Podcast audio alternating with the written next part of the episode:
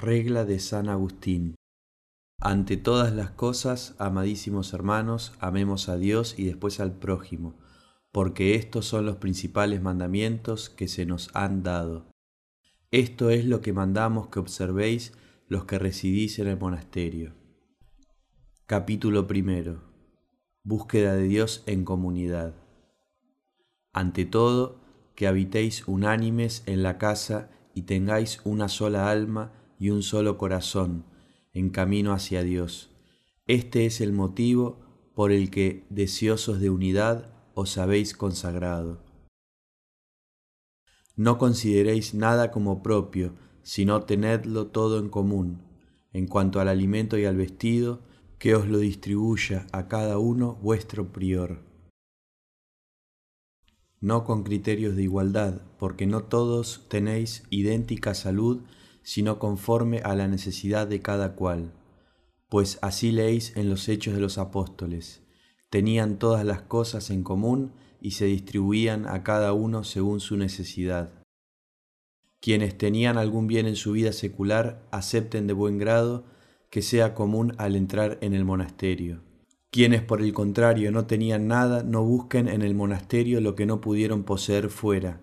Sin embargo, si se encuentran débiles, déseles lo que sea menester, aunque su pobreza, cuando se hallaban en la vida secular, no les permitiese obtener lo necesario. Solo que ellos no se consideren felices por haber encontrado un alimento y un vestido tales que fuera no podían conseguir. Y no se les suban los humos por verse asociados a quienes fuera no se atrevían ni a acercarse. Lo que deben tener en alto es más bien su corazón, sin buscar vanidades terrenas, no sea que los monasterios comiencen a ser útiles para los ricos y no para los pobres, si en ellos los ricos se vuelven humildes y los pobres orgullosos.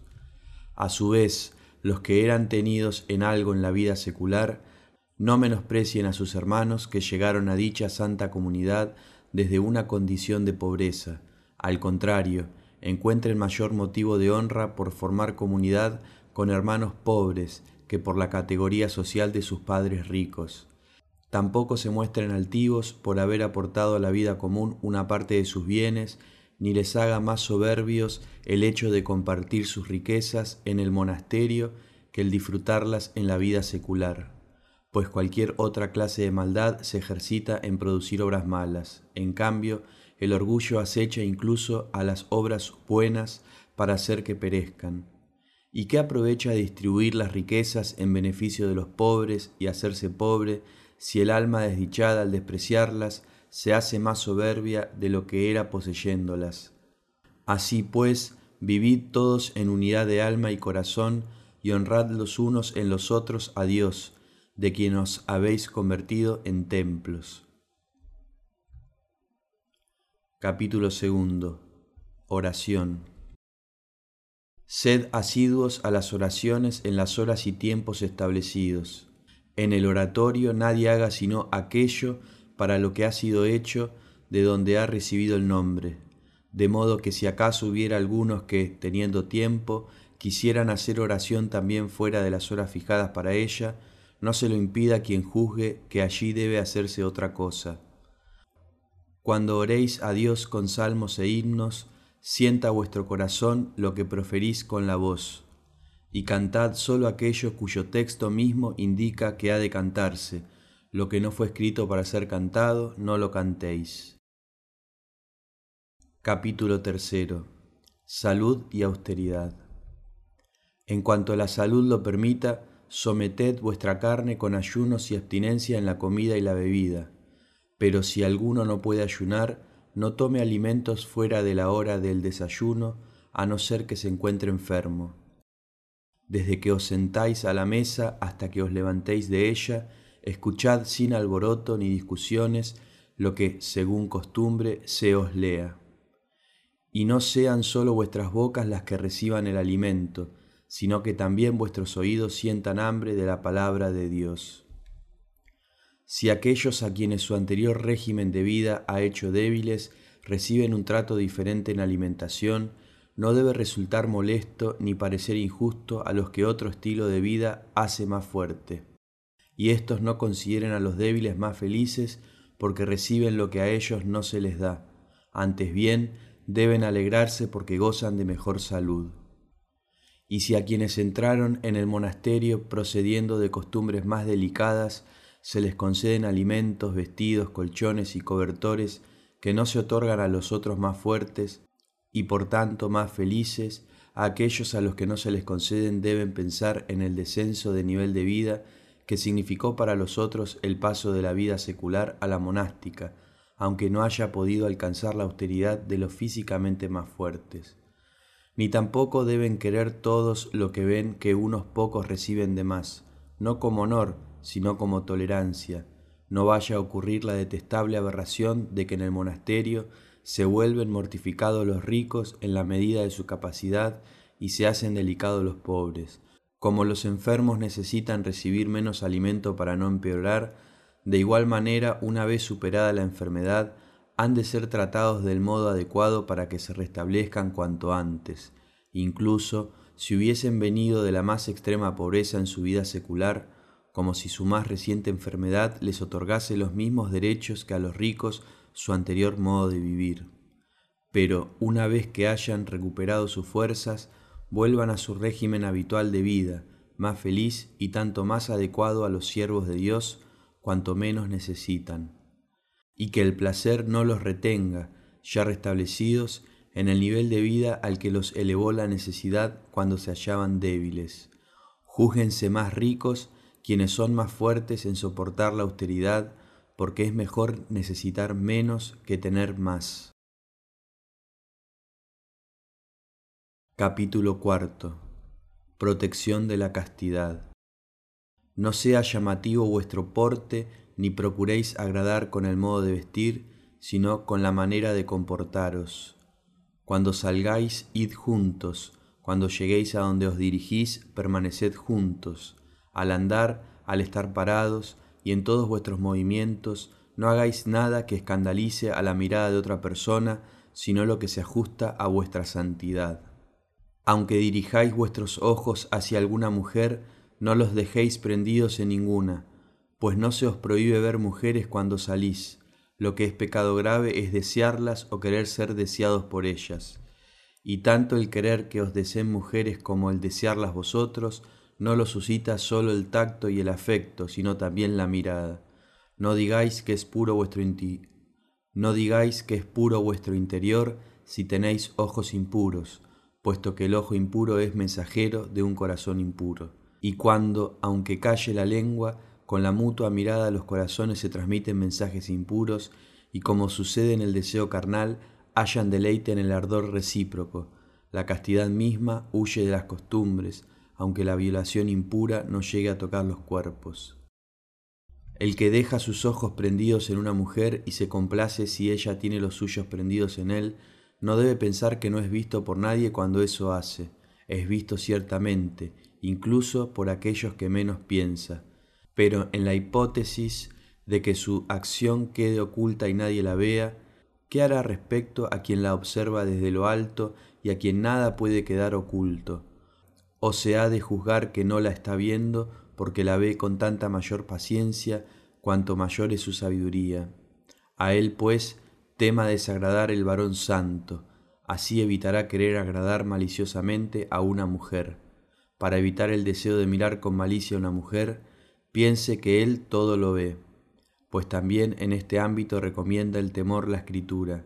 Abominable es ante el Señor el que deja prendidos los ojos. Por lo tanto, cuando coincidáis en la iglesia o en cualquier otro lugar donde haya mujeres, proteged recíprocamente vuestra pureza, pues Dios, que habita en vosotros, os protegerá también de este modo, sirviéndose de vosotros mismos.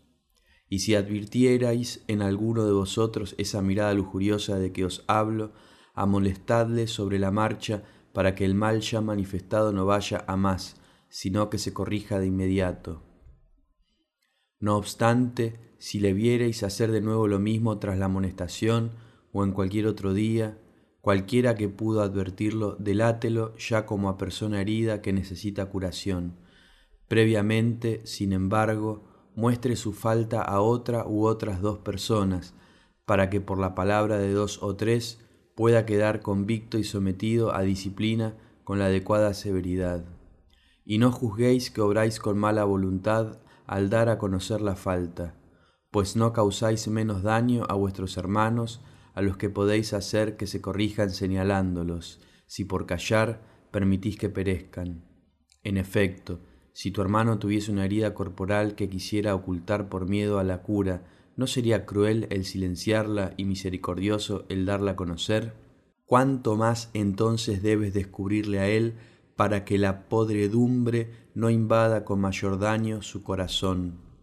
Pero si una vez recibida la amonestación la ignora, antes de mostrar su falta a otros que le han de dejar convicto en caso de negarla, se ha de dar a conocer al prior por si, corregido de esta forma menos pública, puede evitarse que llegue a conocimiento de los demás. Si, con todo, lo niega, entonces se han de presentar a éste, que ignora lo ocurrido, los otros testigos, para que en presencia de todos pueda no ser ya acusado por un único testigo, sino declarado convicto por dos o tres. Una vez reconocido culpable, debe sufrir un correctivo según el criterio del prior o incluso del presbítero bajo cuya responsabilidad se halla. En el caso de que rehúse aceptarlo, expulsadlo de vuestra comunidad si no se marcha él espontáneamente, pues tampoco esto se hace por crueldad, sino por misericordia, para evitar que con su contagio pestífero lleve a la perdición a otros muchos. Y el procedimiento descrito a propósito de no dejar los ojos prendidos en una mujer, obsérvese también con diligencia y minuciosidad, con amor a los hombres y odio a los vicios, a la hora de averiguar, impedir y dar a conocer los demás pecados y dejar convictos y castigar a sus autores.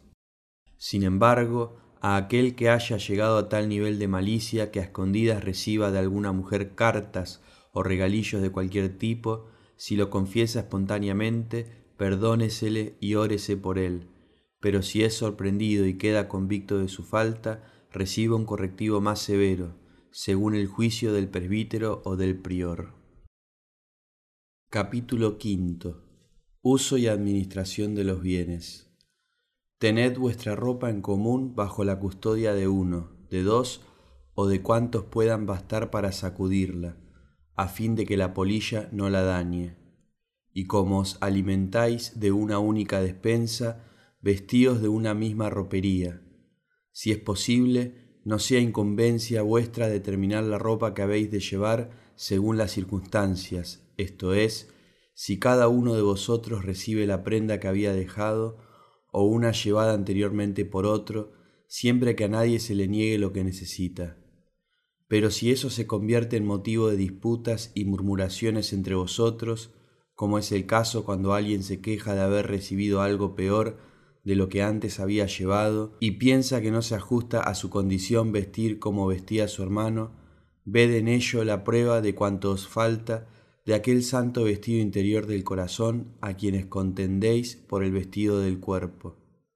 No obstante, si se ejerce la tolerancia con vuestra flaqueza, hasta el punto de recibir lo que habíais dejado, al menos tened la ropa que quitéis en un único lugar bajo custodia común, de tal manera que nadie tenga ninguna actividad puramente personal, sino que todas vuestras obras las hagáis para el bien común, con mayor esmero y más renovada disponibilidad que si cada uno realizase las tareas propias para sí mismo, pues lo que dice la escritura de la caridad, esto es, que no busca sus cosas, se entiende así, que antepone los intereses comunes a los propios, no los propios a los comunes. A partir de ahí podréis conocer el alcance de vuestro progreso. Será tanto mayor cuanto cuidéis mejor lo que es común que vuestras propias cosas. La consecuencia es que en el uso de los bienes exigidos por las necesidades de esta vida pasajera, ha de prevalecer la caridad que no pasa, de donde se deduce que si alguien llevase algo, una prenda de vestir o cualquier otra cosa que se juzgue necesaria, incluso si es a sus hijos o a otras personas vinculadas a él por algún lazo íntimo residentes en el monasterio, estos no lo reciban a escondidas, antes bien quede en el poder del prior para que, integrado en el fondo común, lo dé a quien tuviera necesidad de ello. Si alguien oculta algo que le han llevado, sea condenado como reo de hurto. El lavado de la ropa, realizado por vosotros mismos o por lavanderos, hágase conforme al criterio del prior, para evitar que el afán excesivo de llevar la ropa limpia arrastre consigo manchas interiores en el alma. Asimismo, no se niegue en modo alguno al siervo de Dios el baño del cuerpo, si alguna debilidad suya lo exige, pero llévelo a cabo siguiendo sin rechistar las prescripciones médicas, de modo que, hasta contra su voluntad, haga por mandato del prior lo que haya de hacerse en bien de la salud. Si por el contrario es él quien quiere, pero tal vez no le conviene, no transija con su antojo, pues a veces, incluso si resulta dañino, se cree que es provechoso lo que agrada. Para concluir, cuando existe un dolor sin lesión visible en el cuerpo, créase sin dudar al siervo de Dios que manifiesta que algo le duele.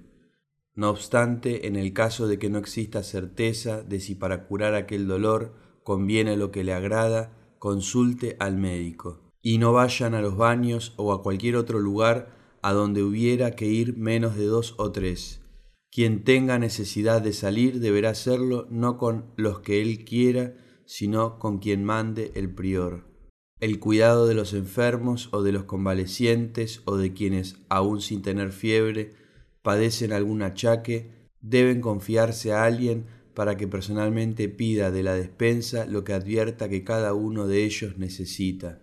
A su vez, tanto los encargados de la despensa como los de la ropería o de la biblioteca sirvan sin rezongar a sus hermanos. Pidan cada día los libros a una hora determinada, quien los pida fuera de ella no los reciba. En cambio, los encargados de custodiar los vestidos y el calzado no difieran dárselos a quienes los pidan, si carecen de ellos y los necesitan. Capítulo sexto. Perdón pedido y otorgado. No mantengáis disputas o terminadlas cuanto antes para evitar que la ira desemboque en odio, convierta en viga una paja y haga homicida al alma pues así leéis, el que odia a su hermano es un homicida. Cualquiera que haya dañado la fama de otro con un insulto, o hablando mal de él, o incluso achacándole alguna falta grave, no olvide remediar cuanto antes con un desagravio lo que hizo, y el que se sintió dañado perdónele sin más consideraciones. Si por el contrario el daño fue recíproco, deberán perdonarse mutuamente las ofensas y ello en consideración a vuestras oraciones, que efectivamente, cuanto más frecuentes las tenéis, tanto más sinceramente debéis hacerlas. Con todo, es mejor el que, aunque sucumba con frecuencia a la tentación de la ira, se apresura a pedir perdón al que reconoce haber tratado injustamente, que aquel que tarda en ceder a ella, pero más difícilmente se siente movido a solicitar el perdón. A su vez, quien nunca quiere pedir perdón o no lo pide de corazón, está sin motivo en el monasterio, incluso si no es expulsado de él. Por lo tanto, ahorraos palabras más severas de lo necesario, pero si llegáis a proferirlas, no seáis remisos en aplicar los remedios con la misma boca que produjo las heridas. Pero cuando la disciplina necesaria para mantener dentro de un orden a otros más jóvenes os exija decir palabras severas, incluso si tenéis la sensación de haberos excedido en ellas, no se os exige que le pidáis perdón, no sea que, mientras guardáis una excesiva humildad, se resquebraje vuestra autoridad moral para dirigir a los que conviene que os estén sumisos. No obstante, habéis de pedir perdón al Señor de todos, que conoce con cuánta benevolencia amáis también a aquellos a quienes quizá corregís más de lo justo. El amor entre vosotros no lo ha de inspirar el egoísmo, sino el espíritu. Capítulo séptimo. Ejercicio de la obediencia y de la autoridad. Obedeced al prior como al Padre, respetando su dignidad para no ofender a Dios en él.